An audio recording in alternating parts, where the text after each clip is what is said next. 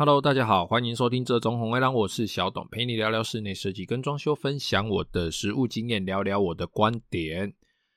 哎，上一次哦，我们那个就有一集节目嘛，哈，然后前一两集吧，哈，我们刚好有聊到说，哎，我这一路走来哦，从事这个行业呢，到现在哦，这个阶段的算是浅谈啊，哈，大概聊一下我自己的历程这样子。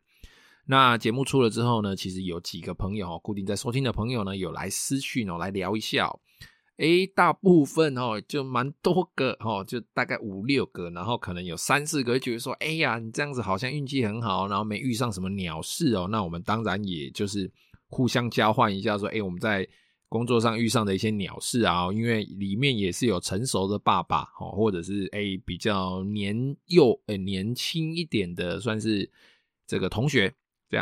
哦，那其实啊，在这边澄清一下哦，哎，不是说我讲起来好像是哎运气都非常好，都没有遇到什么鸟事情哦。其实呢，只是我没有把通的地方讲出来哦。当然啦，哈，就之前节目中提到的哈，就是我在家里面做木工哦，家里是做木工的嘛，然后就是小时候就被拖出去扫地啦、打工啦的那种那种时候，那个时候，即使是我自己心里哦千百个不愿意，超级干的哦，但是。的确啦，也会比一般我们比较没有经验在工地就是这样子走走看看的人哦，比较没有，毕竟就比较没有在工地的经验嘛。那我们当然在那边扫地，光用看的哦，当然无形中那整个经验的确是会比别人多一些啦。我指的当然是工程上的，但是呢，这也不代表不会吃根不会落赛哦。其实哦，这就从事到现在十来年哦，随便举几个，我个人都觉得蛮严重的哦。像是这个呃，就是刚刚出来做的时候，做出茅庐的时候啊，哦，接到的这个案子哦，我记得那个时候是我我提报的这个图，第一份就提报的图哦，直接提上去呢，对方是直接呛爆哦，就是呛爆，那那种态度也不是不是说哦，你你画这样子，哎，他他那个时候讲的是，哎，你画这个样子哦，你画你画的图，你画这个样子的图，你就是根本没有听懂我的意思。哦，那他那种语气就是，就是他也不是说，哎、你没有听懂我的意思，你再回去改，我再解释一次给你听哦。不是，他的这个意思就是说，你你你就算了，你画这样子，你根本就不知道我在讲啥嘛，你画这个图怎么那么烂，你就是滚蛋了。讲这句话就是滚蛋了。哦，没有没有机会了，没有机会了。那个时候那么年轻，那也扛起红来讲，对不对？那当然心情就会很差嘛。那那个时候的年轻，加上没有经验，然后他没有经验，当然就没有底气。哦，那也那个时候其实也想不清楚为什么我这样子画不行。好，当然现在回想就大概知道了。好，自己其实犯过什么错。哦，那这种自己不知道为什么而错的呢？其实一而再，再而三的，在我这一个这个算是过程，这个这个磨练的过程中，其实它是一直出现，一直出现的。不只是在这种沟通上，这种画图的这种算是比较比较设计面的上，设计面的事情上面出现哦。同样的事情哦，其实也发生在工程上哦。在我一些案场做一些，比如说造型，做一些柜体哦，我认为我自己想的方式，我自己想的工法，一定能够把这个东西做出来。但是工班哈，我们的厂商也是就轻描淡写，但是气势十足的问一句：“你确定你要这样做哦？确定哦？”好，那我就做了，我就照你说的做了。OK，那他也不告诉你为什么他会这样问，好，因为光气势就不一样了嘛。他有经验，他有底气，我什么都没有，我有的就是哦，我我就是硬着脖子，硬着头皮跟你硬耗，我就是要做这样。好啦，结果做下去之后呢，才发现，而且他其实要耗费超多材料，耗费超多时间成本，但是呢，完成起来的效果其实不怎么样。哦，可能我预想的是。我不用耗费这么多的成，我没有预想到要花耗费这么多的成本，耗费这么多的材料，出来是一百分，但是我可能今天花了超乎我想象的材料跟成本，但是我还是只有得到一百分。这个结果或许对于师傅、对于厂商来说，他们有更好的方式可以去把这个东西做好，好，可能只需要花一半的成本跟一半的时间哦，比我原来预计的甚至更少。那当做完的时候，其实那个时候才猛然的明白啊，哈，但是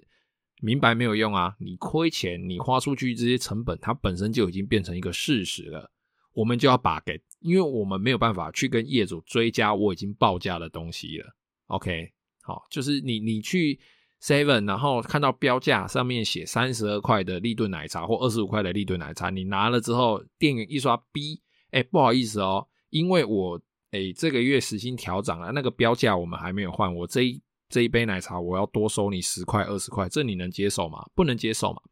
所以我们在做室内装修哈，在我那个时候也是一样哈，就是因为这些没经验，然后一次又一次的落赛，然后一次又一次的亏钱哦。那当然后面就是想办法力挽狂澜呐。那怎么力挽狂澜呢？就是拿自己的积蓄出来贴，拿自己的钱出来贴，家己爱把给哦，撩紧的时候再按在家里赔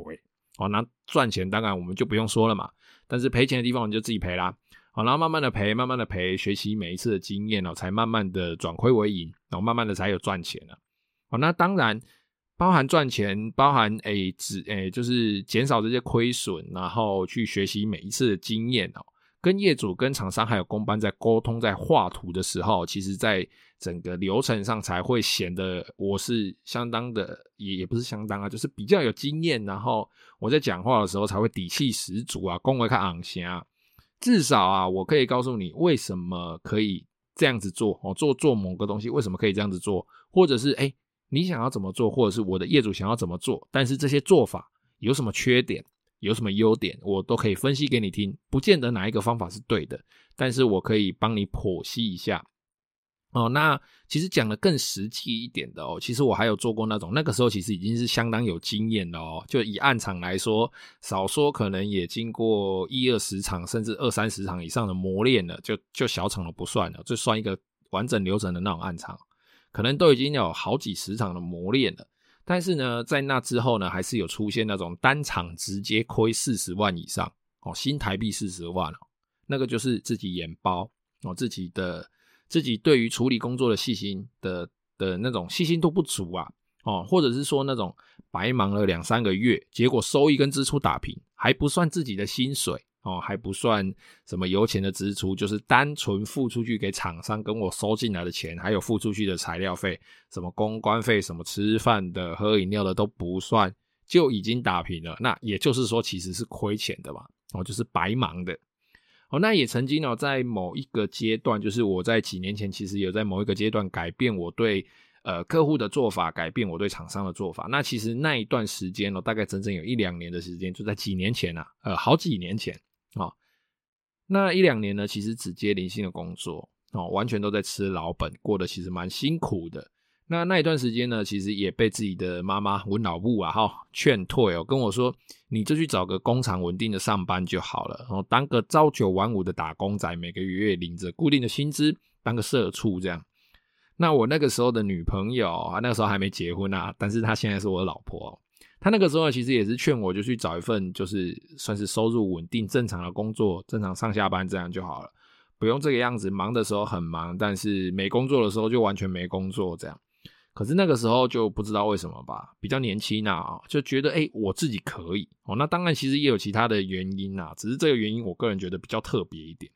那这个原因呢，其实我觉得也是造就现在的我，我有办法诶这样子，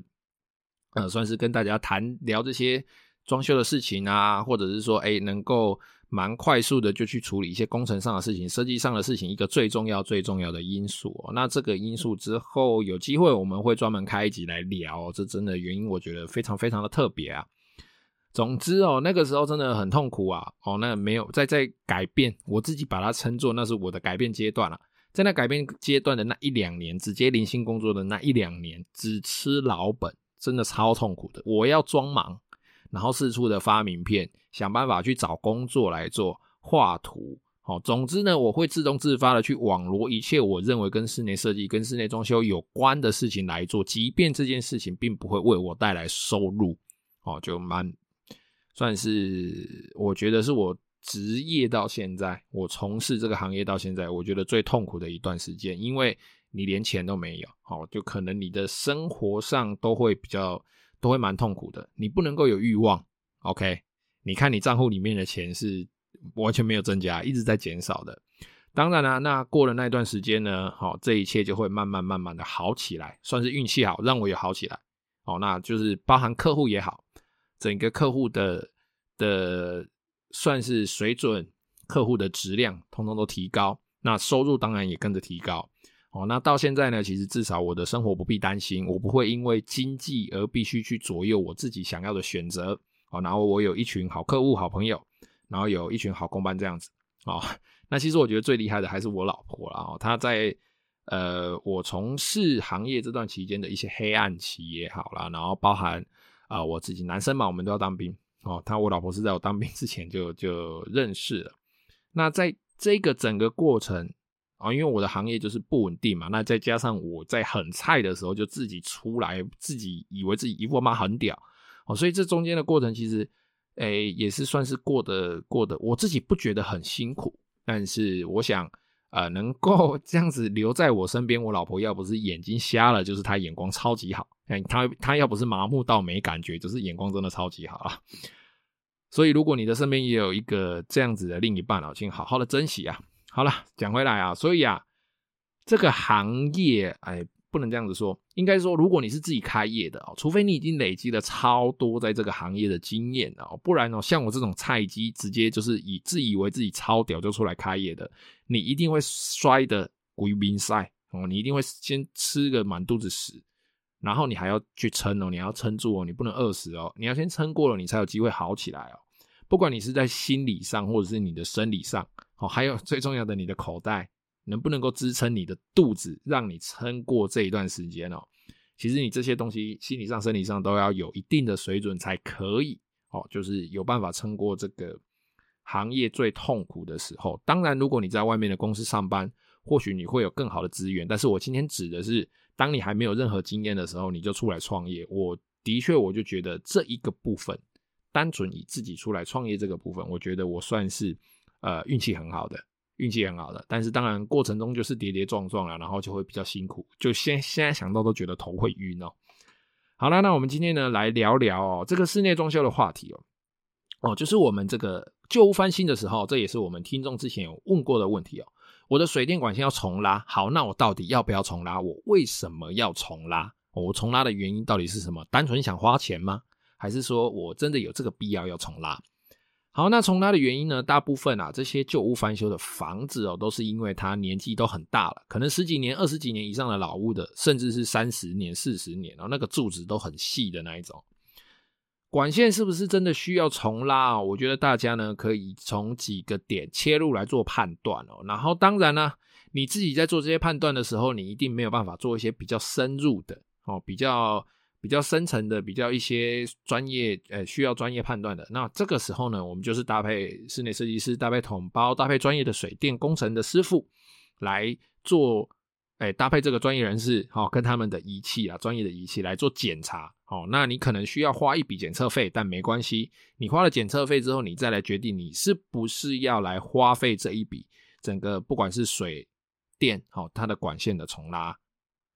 第一个啊，我们先来判断一下管线本身的状况啊，比如说水的部分，它是不是有锈蚀啊，然后不堪使用的状况，可能是不是会漏水，哦，是不是有锈穿了？哦，那这部分呢，其实可以请专业的水电师傅或者是俩捞哎，我们的所俗称抓漏的哈，抓漏的师傅来做检查哦。那这些管线的弯头，它如果是金属的，它如果是像以前用生铁、铸铁啊哦制作的，它是不是有生锈啦？管内是不是有生锈啦？那这个冷水管里面是不是有卡水垢啦？有一些什么脏污啦，或者是？诶，旧的房子这个水塔里面的状况怎么样？管线内的状况怎么样？这些其实都可以用比较现代科学的方式下去做检验哦。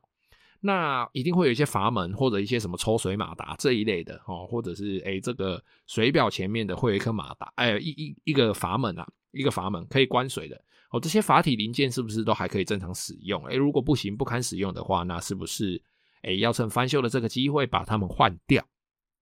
哦，那在电的部分呢，喝个水。哦，那在电的管路哦，电线这这个方面呢，其实电线本身的负载，我们怎么去判断？就是看它的负载是不是能够应付我们新的装修之后的生活。比如说这个回路哦，之前的节目也有提过，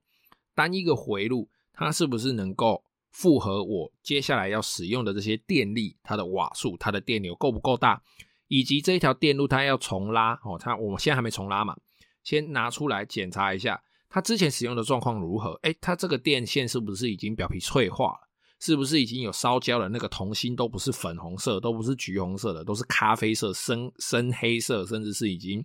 哎、有那种烧焦了，手摸下去都灰灰的啊！记住要断电再摸啊，不要直接摸啊，会被电到。好，那这些都已经有脆化、烧焦的状况，其实就是这个电线哦，它本身长时间过载使用的迹象哦。那再来啊，就是这个网络弱电等等这个信号线哦，可能它的网络线很旧。可能它的这个信号线很旧，那是不是能够符合现在我们需要的网络速度，或者是是不是符合我们现在需要的使用情境？哦，这个这些东西都要去评估，都要去评估。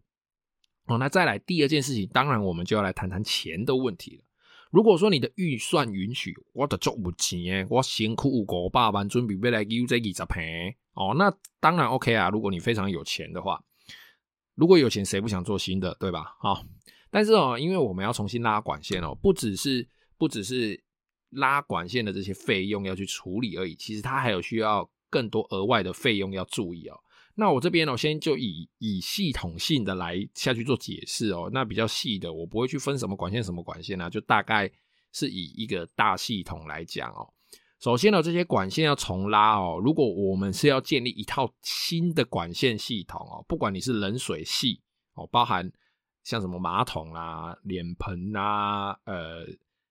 莲蓬头的那个冷水啦、琉璃台啦、洗衣机，然后这些都冷冷水管线。好，冷水系统的管线、热水系统的管线，或者是你是电力的管线，或者是灯具的管线，或者是讯号的管线等等的，哦，这些都是一定要打墙壁、打地板。哦，我们要用打的，把那个管槽买管的那个管槽打出来，来跑管线，这样子才会有用嘛，才可以买管嘛。哦，那打的这个部分就要多花钱，OK？买管新管线要多花钱。那如果你不打管槽呢？哦，OK，我都配明的，那可能就是要用木工或者是其他装潢的方式来把这个管线包起来，让它美观嘛。那如果说都不包的话呢？诶，那就是要工业风嘛，OK？那工业风呢，它贵会贵在什么地方？第一个使用的管的那个诶外观不一样，种类就不一样了。那再来它拉的时候呢，它必须要排得整整齐齐的。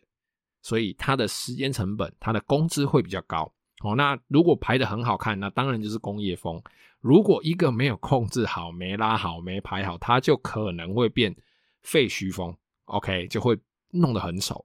所以不管怎么样，管线要重拉，你要是这个 rebuilding 就做一个新的重建的，那它一定是必须要多这些花费。哦，那如果是透天翻修的话，那可能就需要再花更多一点的钱喽。因为除了拉管线之外，可能这个管线会是一楼通到二楼，二楼通到三楼，哦，所以它需要管道间，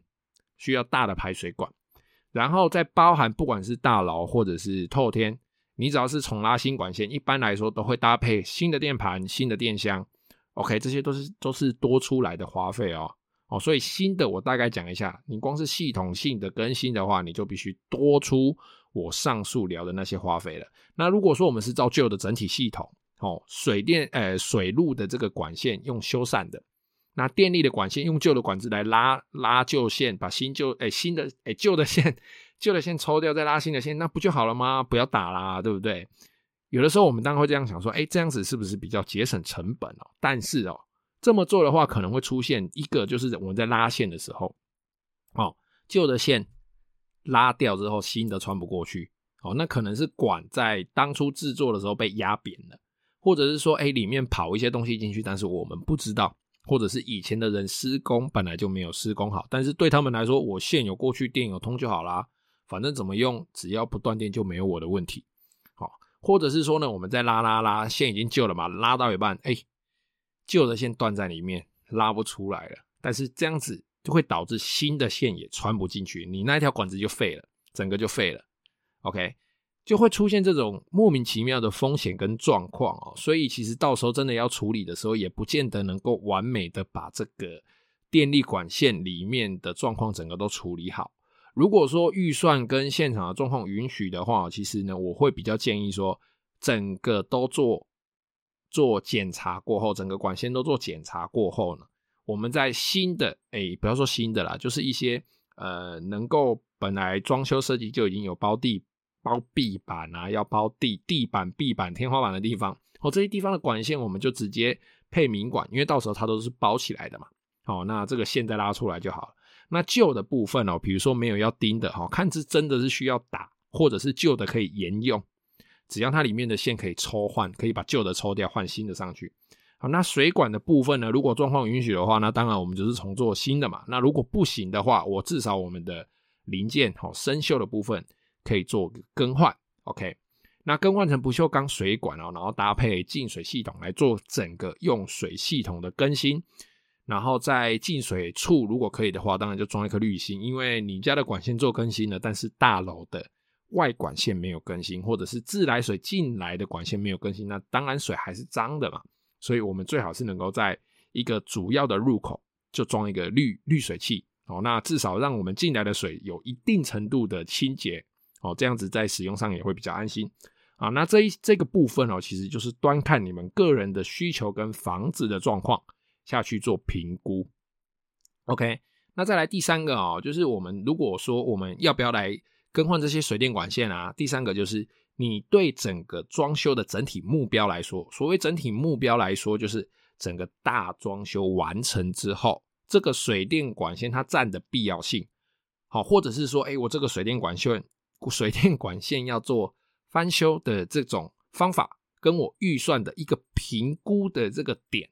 到底在哪里？你是打算说，哎，整个做大更新之后，这个房子我直接要再住个十年二十年？哦，那当然，你就是尽量弄到好嘛。如果是我的话了，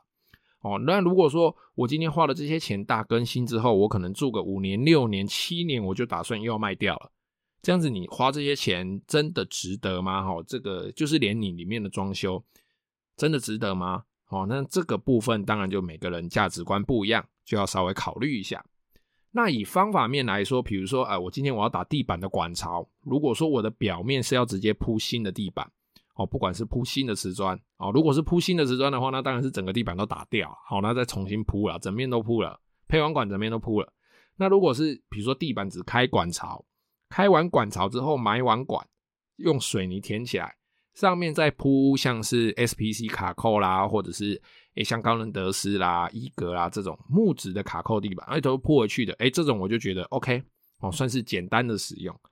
那如果说诶、欸、有一些必要情况是，我的瓷砖都已经铺好了，大理石都已经铺好了，但是我必须完整的把那几块瓷砖完整的取出来，在下面再改完管线之后，再把那几块瓷那几块瓷砖复原回去的那一种。这一种方式哦，第一，它做起来很麻烦；再来，第一个，它做起来不见得美观哦。那这种状况之下，可能你就必须要考虑你要不要改这个管线，好，它的必要性是如何了。这个部分你就可能必须跟你的统包、跟你的设计师做一个比较深入的讨论，确定是不是要花这一笔预算跟做这一件事情。OK 啦，那综上所述哦，我们所需的这些状况哦，跟专业的人帮你评估完现场的情况之后。再来就是摸摸你自己口袋的深度，OK，你的金币够不够？想一想自己是不是真的需要，需要来更新这些水路，需要来更新这些管线电路，再来决定是不是整个都要重新重拉哦，然后直接大改造一波就这样哦，不然有的时候只是买了一间六七年的房子，然后就听人家在说，哎呦，那个买房子就是要整间的那个水电管线重拉啦，拜托才六七年，搞不好你那间房子是投资客买的，他。前面根本没人住过，那你花这个钱不就是白花了吗？对不对？所以啊，还是想清楚自己想要什么，然后自己需要什么，然后再来决定是不是要花这一笔钱。好了，那这期节目就先到这边哦。有任何问题呢，欢迎加入我的 IG 或是脸书搜寻这中红 A 狼私讯我。如果你是 Apple Podcast 的用户呢，也欢迎在评论区留下你的 问题。再喝个水，我会非常乐意为你解答。谢谢各位的收听，拜拜。